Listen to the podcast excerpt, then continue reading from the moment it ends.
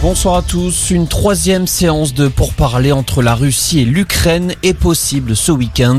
C'est ce qu'indique la présidence ukrainienne. Les derniers pourparlers ont lieu hier en Biélorussie. À l'exception de la création de couloirs humanitaires, aucun accord majeur n'a pu être trouvé. Conséquence de ce conflit en Ukraine, le gaz naturel européen dépasse 200 euros le mégawattheure, une première, alors que l'approvisionnement en provenance de Russie pourrait être affecté par d'éventuelles sanctions économiques. Il n'a pas mâché ses mots. Selon Laurent Wauquiez, Emmanuel Macron est le modèle d'un président tout à la fois monarchique et dictateur. Le président de la région Auvergne-Rhône-Alpes l'a dit aujourd'hui lors d'un grand rassemblement d'élus les Républicains à Chartres. Laurent Wauquiez a ensuite rétropédalé sur Twitter en concédant que le terme dictateur n'était pas adapté dans le contexte actuel. Après l'officialisation de sa candidature, Emmanuel Macron reçoit le soutien de Martine Vassal. La présidente du conseil départemental des Bouches-du-Rhône estime que le chef de l'État est le seul à pouvoir donner espoir aux Français.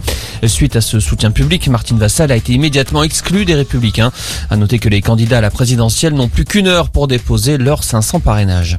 Gilles Simoni demande une commission d'enquête parlementaire sur l'agression d'Ivan Colonna.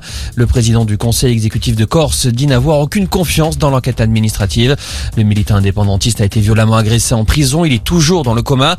À Ajaccio, des marins continuent de bloquer un ferry avec à l'intérieur des gendarmes. En revanche, les autres passagers du navire ont pu descendre. La collecte annuelle des Restos du Cœur commence aujourd'hui jusqu'à dimanche. 70 000 bénévoles de l'association seront présents dans des centaines de magasins pour récupérer des denrées alimentaires ainsi que des produits d'hygiène. Objectif dépasser les 9000 tonnes. L'association prévoit une hausse des demandes en raison de la guerre en Ukraine. Et puis c'est parti pour les Jeux paralympiques de Pékin. La cérémonie d'ouverture a eu lieu cet après-midi avec le porte-drapeau de la délégation française, Benjamin Davier. Le skieur tricolore va disputer ses troisièmes Jeux. La France s'est fixé l'objectif de ramener une vingtaine de médailles. Voilà pour l'info. Excellente fin d'après-midi.